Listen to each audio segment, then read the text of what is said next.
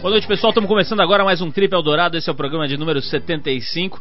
E a semana o programa recebe uma das figuras mais sensuais da televisão, do cinema e do teatro brasileiros.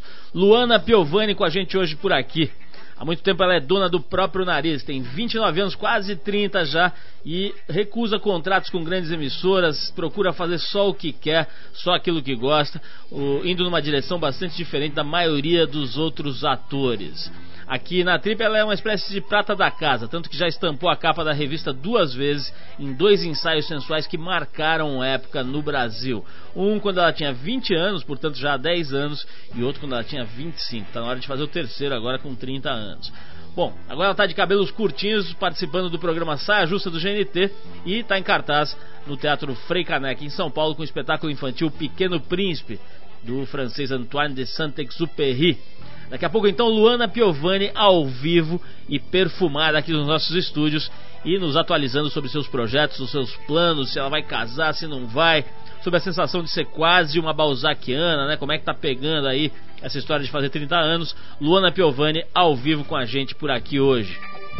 E para começar o programa, a gente ouve a música Meu Esquema, da banda Mundo Livre S.A., que foi trilha de um programa que a Luana apresentou em Nova York para MTV brasileira. Daqui a pouco a gente volta com mais Trip FM por aqui. Vamos nessa. Mundo Livre.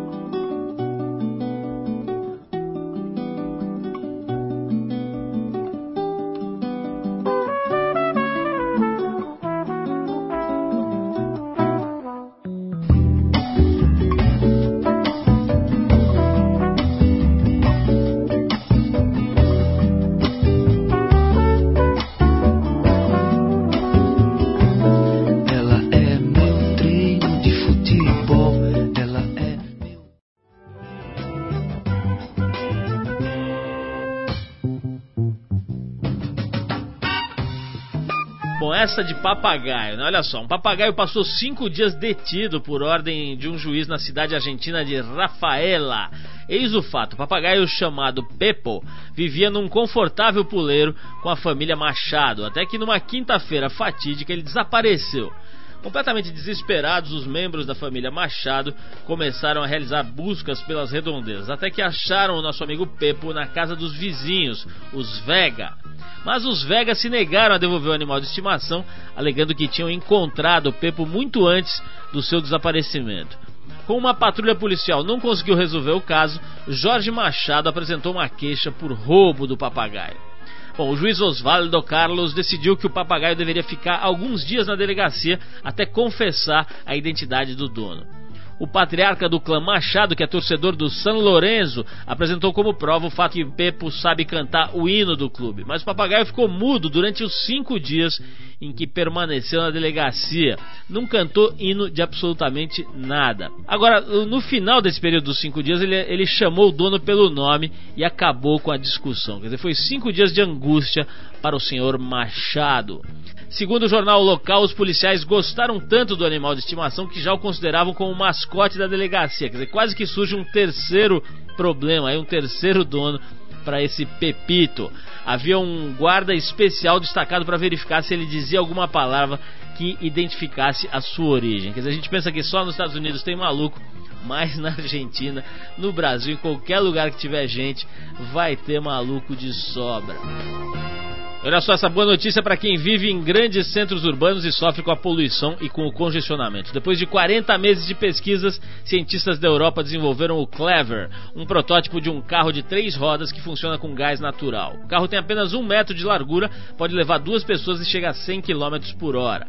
Além de ocupar menos espaço nas ruas, tanto no tráfego quanto estacionando, e também de poluir bem menos que um carro convencional, o Clever ainda tem outra vantagem. Ele é muito silencioso, o que também também interessa ao ambiente urbano, que sofre diariamente com o barulho, na poluição sonora. Bom, o protótipo do tal do Clever foi criado como objeto de pesquisa apenas e não deve chegar ao mercado no modelo atual. Mas os pesquisadores esperam que os fabricantes de automóveis incorporem essas inovações e que o modelo possa abrir caminho para uma nova classe de veículos urbanos, um meio termo entre uma moto e um carro. Daqui a pouquinho, Luana Piovani ao vivo com a gente batendo papo por aqui. Mas antes a gente ouve uma música, a gente fica agora com a banda Clash e a música Lost in the Supermarket. Daqui a pouquinho, Luana Piovani.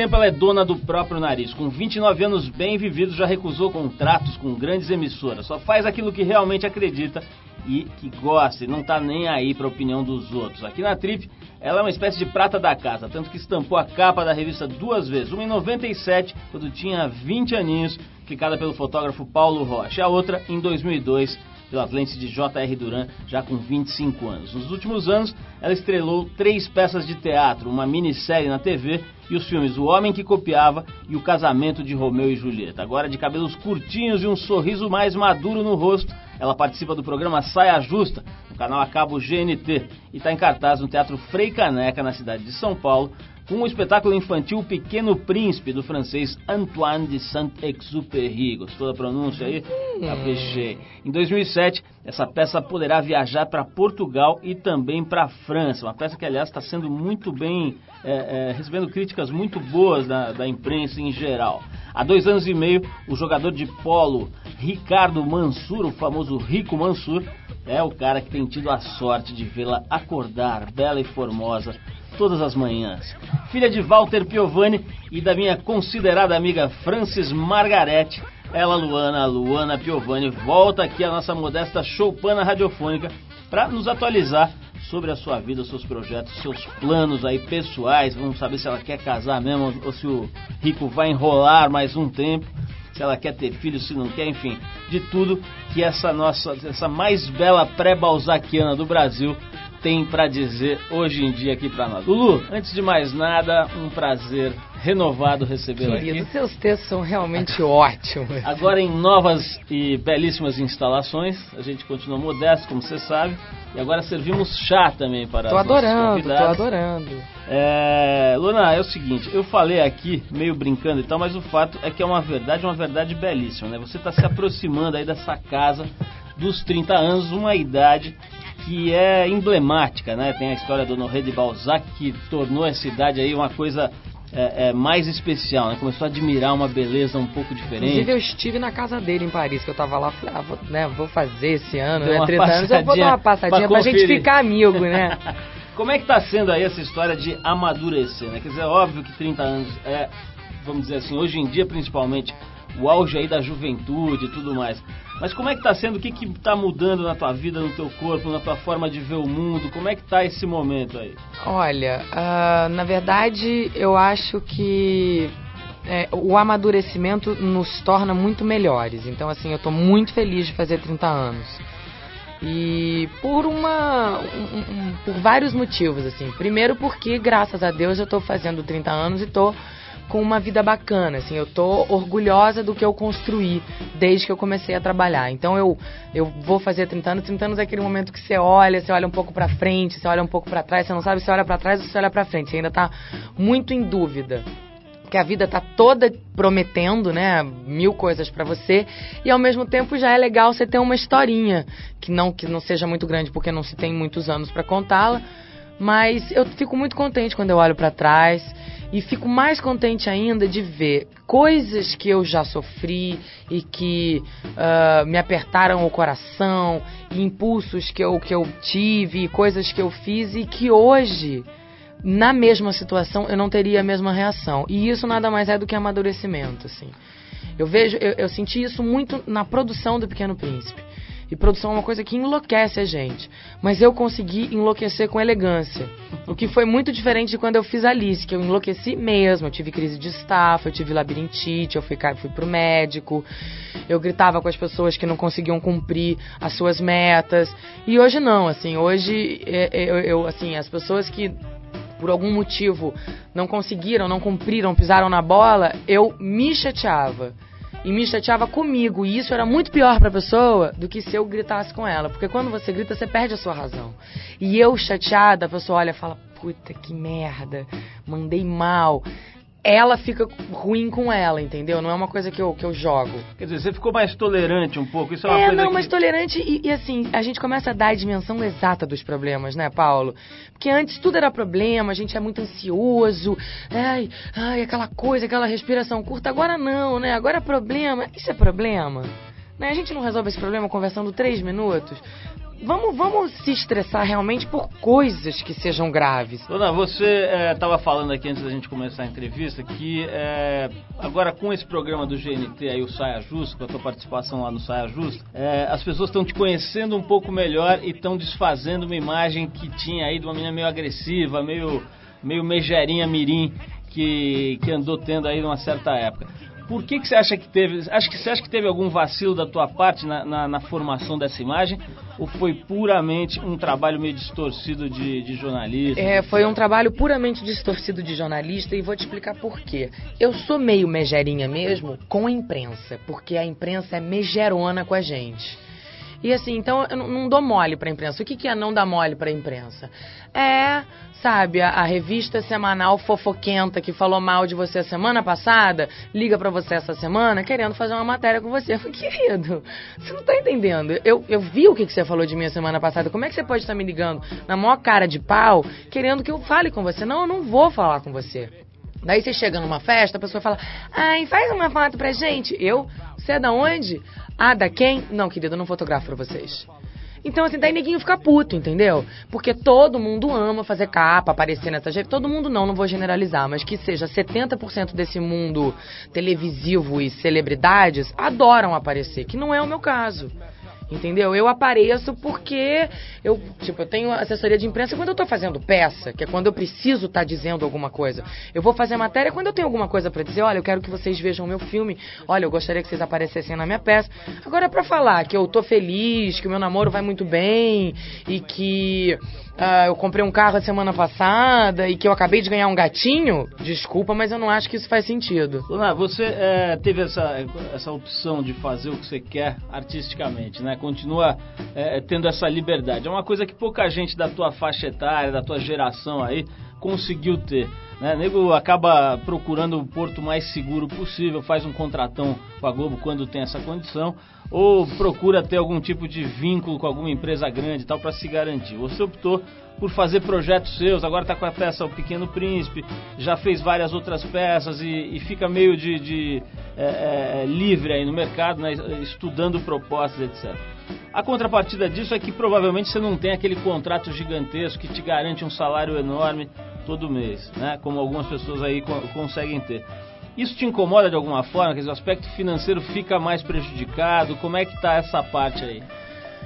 Olha, não, assim, claro que quando você pensa, ai, que delícia seria ter uma grana gordinha, redonda, caindo todo mês na conta, é uma delícia. Mas não tem nada que pague a minha ida na praia quarta-feira, três horas da tarde, entendeu? O que, que adianta eu estar tá com a conta cheia dentro do Projac em Jacarepaguá? Nada, no meu ponto de vista, meu. Então, uma, uma coisa tem que valer a pena pela outra. E como eu sempre prezei muito pela liberdade, esse negócio de você trabalhar um ano, ter dois meses de descanso, encarar mais um ano trabalhando, digamos, fazendo uma novela, onde você não tem tempo para nada, é uma exaustão. Você trabalha 10 horas no estúdio, chega em casa tem que decorar é, é, é, texto ainda. E eu sou um artista que eu só funciono, eu só produzo, eu só consigo criar se a minha vida pessoal tá boa. Eu preciso ter uma vida pessoal. Então, assim, eu preciso ter tempo de ir à praia, eu preciso ter tempo de dar minha corrida, eu preciso ter tempo de ver meu pôr do sol, eu preciso ter tempo de tomar meu chopp com os amigos, eu preciso ter tempo de ficar de bobeira em casa um dia, de meia, cal, calcinha e camiseta, entendeu? Apesar de que a nossa querida dona Francis Margarete, claro, como toda boa mãe, como toda boa moradora de um país de terceiro mundo onde a gente nunca sabe para onde é que vai esse nosso barco, sempre ficou muito apreensiva, ela sempre quis que eu tivesse esse porto seguro. Mas graças a Deus eu sempre confiei no meu taco, também me foram dadas muitas oportunidades boas, eu tenho a sorte ao meu lado, eu sou consciente de que eu também tenho uma dose de sorte muito grande e eu consegui fazer as melhores opções, então vem, da, vem dando muito certo. Bom, a gente vai fazer uma pausa para ouvir uma música, mas depois eu vou querer saber desse. Que música? Desse, então, vou te contar que música que é, mas vou querer saber desse dia que você faz questão de ter direito de ter esse dia que você fica de calcinha e camiseta em casa. De tudo que você falou, não sei porquê, mas isso. esse dia aí me interessou. Então nós vamos falar desse dia e a música que eu vou tocar para você Luana, é. Bom, o título é sugestivo. É Can't Get Enough of Your Love, Babe. Hum. Que é, deve ser o que, as, que as pessoas é, é, pensam quando vêm aqueles seus ensaios na trip. Mas o, a música é, é, cantada pelo cara que eu considero a barba mais mal aparada da história da black music mundial. Estamos falando do Barry White, aquela figuraça, né? Acho que era ele que dublava o, o bonequinho do, do South Park. Ah, não, era o Isaac Hayes, mas é a mesma modalidade, né? Pô, falar Barry White? É, aquele... É, Naquele desenhinho doidinho, pô. Não, era, era o Isaac Hayes, mas é a mesma modalidade, né? Negão, gordão, voz grossa e meio louco. Então vamos ouvir. Uhul, vimos White. meio louco! ele já morreu, ele morreu acho que em 2002, se não me engano. Uma figuraça, da, um dos, dos caras mais representativos aí dessa música negra mais romântica, mais mela cueca. Vamos ouvir Can't Get Enough of Your Love, Baby. E a gente já volta para saber como seria o dia em que Luana fica de calcinha e camiseta. Vamos lá. I've heard people say that too much of anything is not good for you, baby. But I don't know about that. As many times as we've loved and we've shared love and made love, it doesn't seem to me like it's enough. It's just not enough.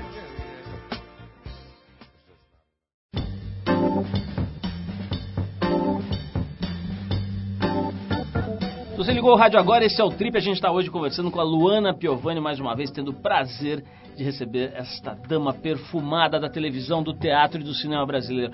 Ô, ô Luana, tem uma coisa que eu sempre pergunto para quem, artistas que fazem essas três mídias aí, que fazem teatro, cinema e tal, parece que tem uma, uma certa fixação pelo teatro. É como se o teatro fosse o grande, o grande tipo de trabalho, uma coisa mais elevada, mais nobre, né? Depois vem o cinema e por último a televisão. É isso mesmo? Você acha que é assim? É, na verdade, assim, depende do ponto de vista de cada um, entendeu? Por exemplo, para mim, eu já dei, até uma vez eu, eu falei essa, essa frase, depois eu li porque quando você fala é uma coisa, quando você lê, a coisa parece que toma um peso. Daí quando eu li, eu falei, meio pesada, mas eu fiquei feliz que eu disse, assim, que eu respeito eu respeito todos os atores, mas eu só admiro os atores que fazem teatro. Claro que os atores que não fazem teatro vão achar o que eu estou dizendo, ou quem tem essa mesma opinião que eu, uma besteira. E na verdade é muito difícil ser ator, porque você tem que estudar, você tem que trabalhar, você tem que, uh, você tem que abrir portas dentro de você que você ainda não conhece, você tem que descobri-las. Realmente não é um ofício fácil. Só que o teatro é a grande, é o grande vestibular da USP é a grande arte, porque lá você não tem muleta. Você tem que convencer, você tem que fazer ao vivo, você esteja com cólica, você esteja, você esteja brigada com o namorado, você esteja sem paciência, você esteja de ressaca, você tem que fazer e tem que convencer, porque se você não convencer, os aplausos, os, os aplausos vão ser murchos, a, a, as pessoas não vão rir da sua piada, as pessoas não vão se emocionar com a sua cena. Então não tem corta, não tem kill, não tem vai de novo. Lá é, é, o grande teste. Mas olha, você concorda que teatro também, quer dizer, é uma. É, do mesmo jeito que tem essa magia, é um dos, talvez seja um dos suportes mais difíceis de encantar, né? Quer dizer, tem peça que dá vontade de sumir, né? Com Quer certeza. Quem vai assistir ali. Eu tenho muito essa briga com as meninas do programa, porque as três detestam teatro, assumidamente. A Mônica fala que ela pode, por ela ela teria uma camiseta. Vá ao teatro e não me convide. E eu fico puta, porque toda vez que eu vou lá, eu amo teatro, eu vivo disso, eu sou tarada nisso e eu sempre indico peças. Só que o que acontece é que você tem que ir assistir as coisas legais. E existem milhões de coisas legais. É que as pessoas preferem ficar na comunidade e dizer: ah, mas teatro é muito chato, tem muito teatro mal feito. Concordo. Mas os 30% do teatro maravilhoso, sublime, nota 10 existem e merecem ser assistidos. E as pessoas acabam não indo. Teatro acaba entrando muito num lugar do entretenimento no programa do sábado. Ele não é só um entretenimento, ele não é aquela coisa que vem depois do jantar ou antes do jantar. Não pode ser enxergado desse jeito. Você, tá, você falou agora há pouco do, do Saia Justa, eu queria pegar esse gancho, mas na verdade para voltar a falar sobre crítica, né? Sobre jornalistas, etc.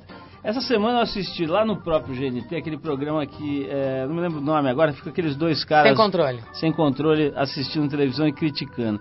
E, Ombudsman, é, que eu sou da Trip, lembra? É, exatamente. E o, e o tal do Madureira, é Madureira, né? O é, o do, do caceta, caceta, é. Ele desceu a lenha no, no saia justa, assim, mas sem dó. O, o outro até deu uma defendidinha, assim, mas acabou desistindo, porque era uma, uma crítica, assim, tipo, destrutiva mesmo, assim, dizendo que, que é a coisa mais chata do mundo, que não suporta e tal. Como é que é isso? Quer dizer, dentro do canal que você está trabalhando, né? Você tem o teu programa e tem um outro lá descendo a linha meio assim, até meio sem critério, tipo eu detesto, a pior coisa do mundo e tal. Como é que você vê? Como é que faz para lidar com isso? É, na verdade, assim, são vários fatores. Uh, primeiro, que uh, eles meteram o pau no Saia Justa assim que o nosso Saia Justa estreou. E eu, eu, não, eu, não, eu não tenho o hábito de assistir televisão, então eu não sabia. A Mônica chegou comentando. E eu fiquei puta, porque eu, eu defendo muito, digamos assim, a personagem, sabe? Então eu fiquei, falei, pô, jura, falou? Nossa, desse jeito, que escroto, que babaca. Agora, ponto eu fiz Cacete Planeta. O Madureira é uma das pessoas mais chatas, pentelhas, insuportáveis que eu já conheci na minha vida. Então ele não gosta de nada.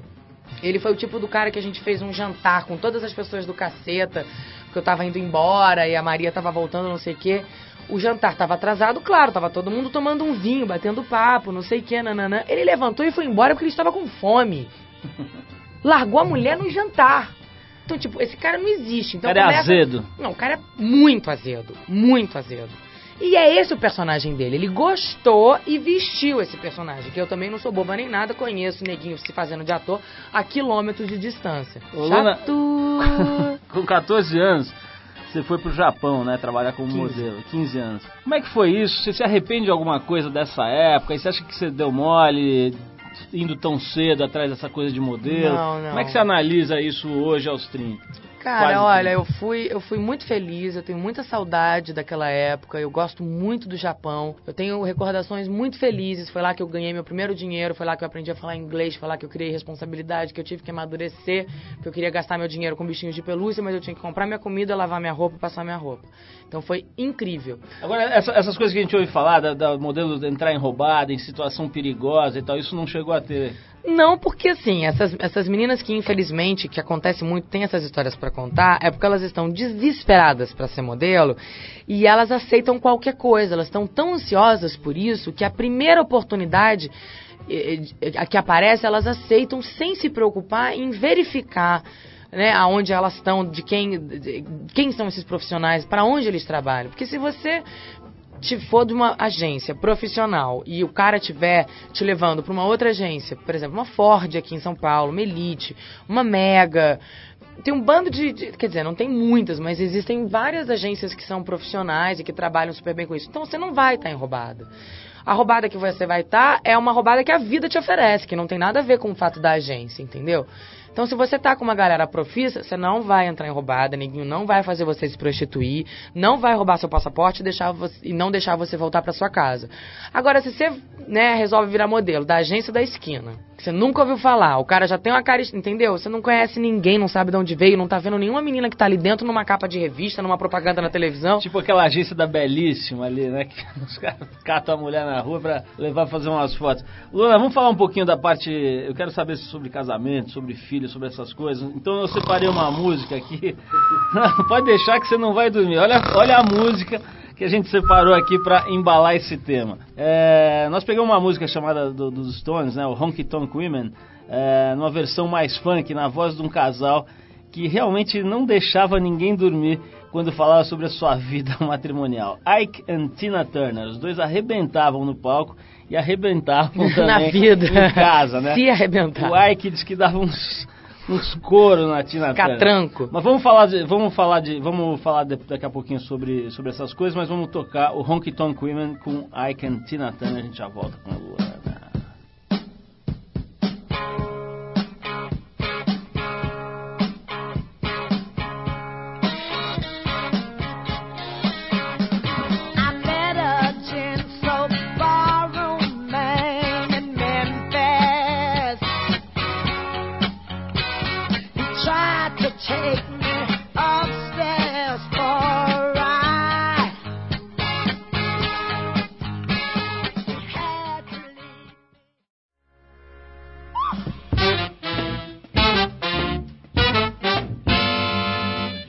Volta hoje conversando com a Luana Piovani aqui. A gente ouviu o Ike and Tina Turner. Na TPM desse mês a gente está falando sobre dor. Não sei se você chegou a ver. É uma revista inteira voltada para dor.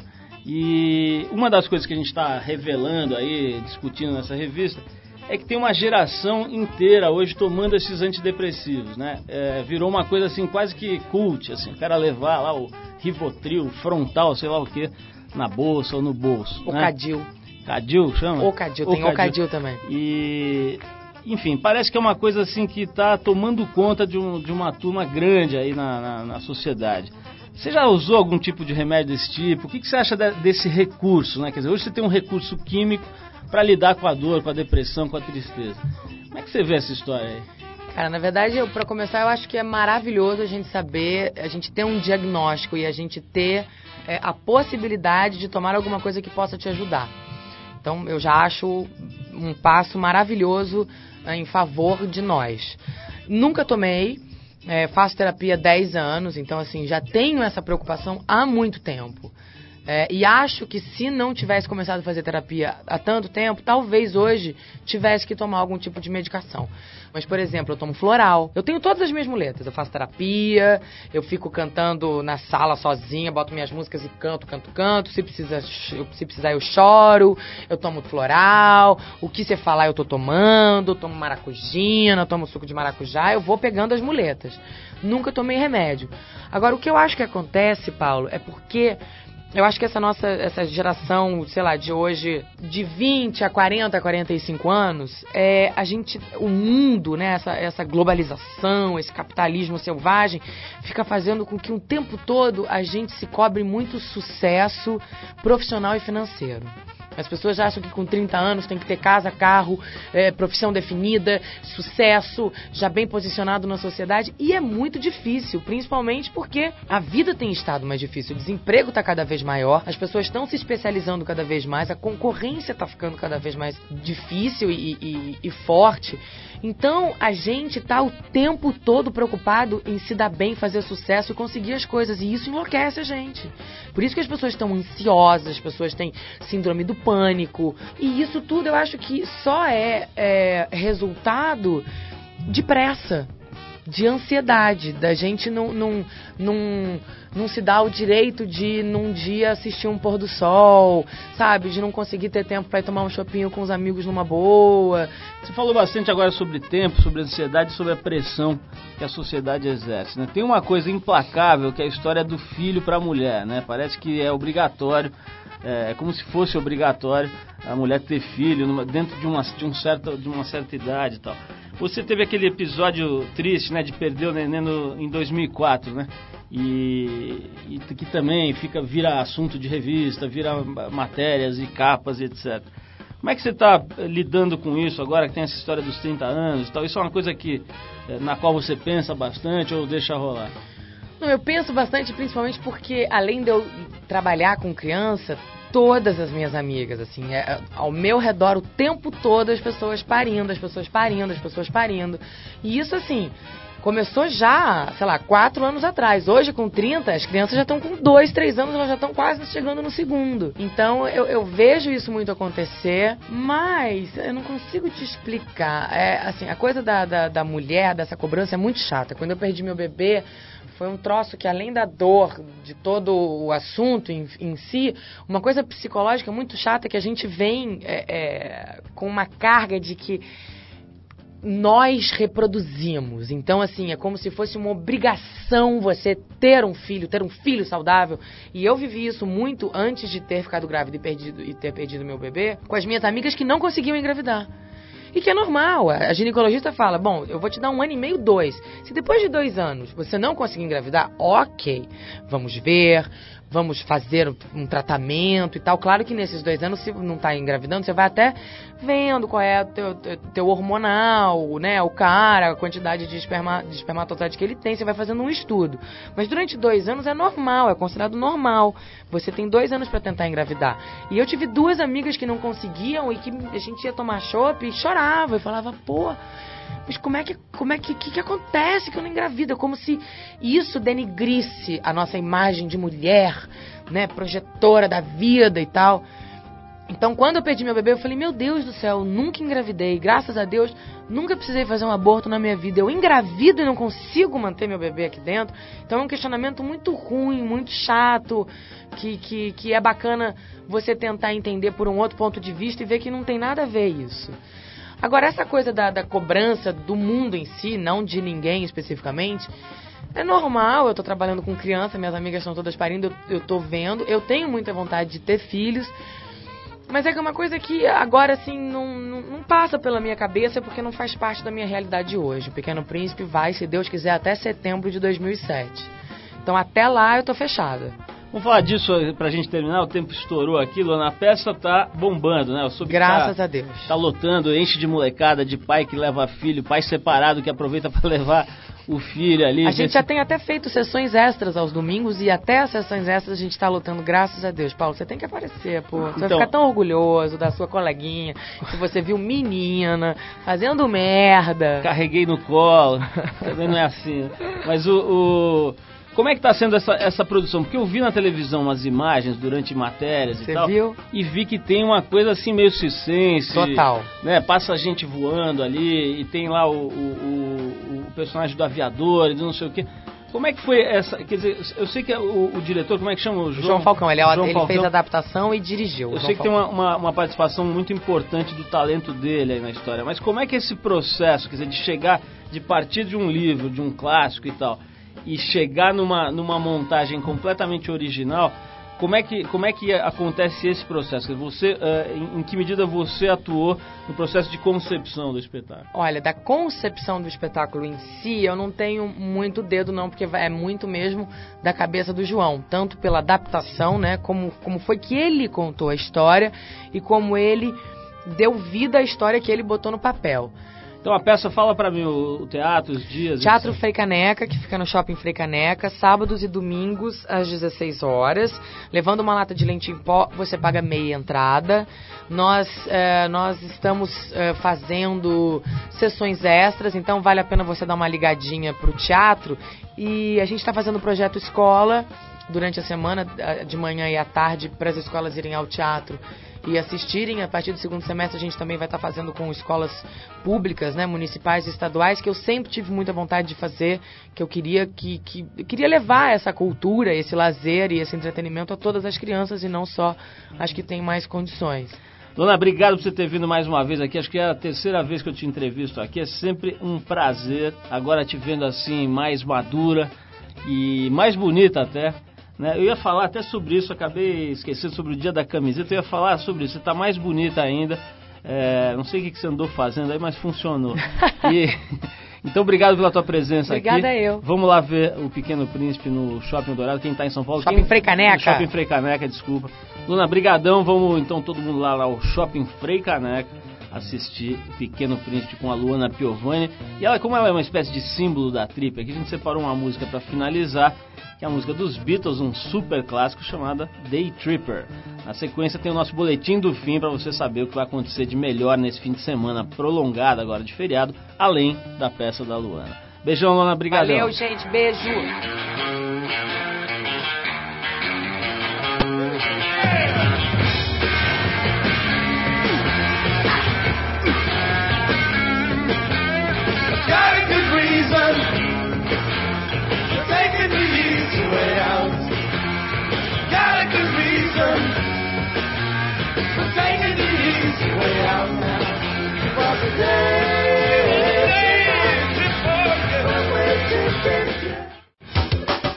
Trip Eldorado apresenta Boletim do Fim. Bom, pessoal, tá na hora de mais um boletim do fim para dar uma geral no fim de semana, sempre com o apoio do CrossFox, um carro que arrasou o mercado nacional, um carro realmente diferente. O CrossFox é um híbrido aí do Fox tradicional com um carro fora de estrada. Ele une a valentia e a força de um utilitário esportivo e o conforto e a dirigibilidade de um carro compacto. O projeto é completamente brasileiro, está sendo exportado para vários países. Enfim, uma série de características interessantes. Ele é mais alto, tem pneus maiores, step externo, monte de coisa legal que faz com que o carro se comporte muito bem na cidade e fora dela. Bom, e parece que São Pedro vai deixar os paulistanos aproveitarem um pouco o fim de semana prolongado. No sábado e no domingo, uma massa de ar seco garante sol forte e calor em todo o estado, com risco de chuva só no extremo oeste e sul do estado. Só na segunda-feira, feriado de 1 de maio, que o tempo pode dar uma mudada. Embora o calor e o sol predominem, há algum risco de chuva rápida, especialmente no litoral. A temperatura deve variar entre 13 e 29 graus.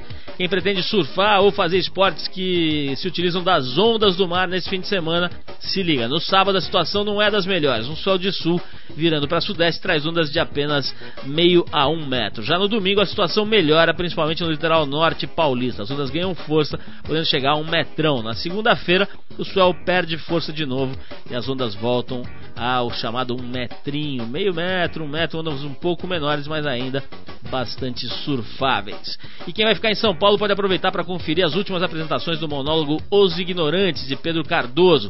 O ator carioca interpreta um sobrevivente de uma bala perdida que o atingiu na infância. Em forma de cordel, o ator conta a história da trajetória da bala e das pessoas envolvidas até chegar à vida adulta do personagem. As últimas apresentações rolam hoje e amanhã às 10 da noite, no domingo às 8 da noite no Citibank Hall. Os ingressos variam de 40 a 80 reais. E amanhã, às 10 horas da manhã, o Dalai Lama, um dos maiores líderes espirituais do mundo, né? Você sabe a história, o cara é o representante do budismo tibetano no mundo e mais do que isso, representante de uma postura pacífica no planeta. Está no Brasil, aliás, foi pouco noticiado, né, pela imprensa em geral. O Dalai Lama deu várias palestras, encontros com todo tipo de gente aqui no Brasil nos últimos dois, três dias. E amanhã, às 10 horas da manhã, vai estar no ginásio do Ibirapuera, em São Paulo. É um negócio meio complicado, convites, ingressos, credenciais e tal, mas o fato é que quem conseguir estar com ele vai estar uma das pessoas mais iluminadas do mundo, com é, certeza. Não é toa que o cara ganhou o Prêmio Nobel da Paz, entre outras premiações e, e reconhecimentos no mundo inteiro. Bom, se você gosta de teatro e dança, fica ligado. Hoje e amanhã também são os últimos dias para conferir o Balé Nacional de Cuba. Já visto na Inglaterra, Espanha e Estados Unidos, a turnê da companhia chega ao Brasil com o espetáculo A Magia da Dança que é uma antologia que reúne clássicos do balé mundial, como a Bela Adormecida, Quebra-Nozes, etc., é, ao balé um pouco mais moderno. É bem legal essa companhia de dança de Cuba, o Balé Nacional de Cuba. Bom, as apresentações rolam no Via Funchal às nove e meia da noite e os ingressos variam entre 60 e 200 reais. É isso, pessoal. O Trip Eldorado de hoje vai ficando por aqui. Essa é uma produção da equipe que faz a revista Trip em parceria com a Eldorado FM, que é a rádio dos melhores ouvintes. A gente ganhou esse ano o prêmio da PCA, Associação Paulista dos Críticos de Arte, como o melhor programa de variedades de 2005. Estamos super contentes e queremos dividir isso com você.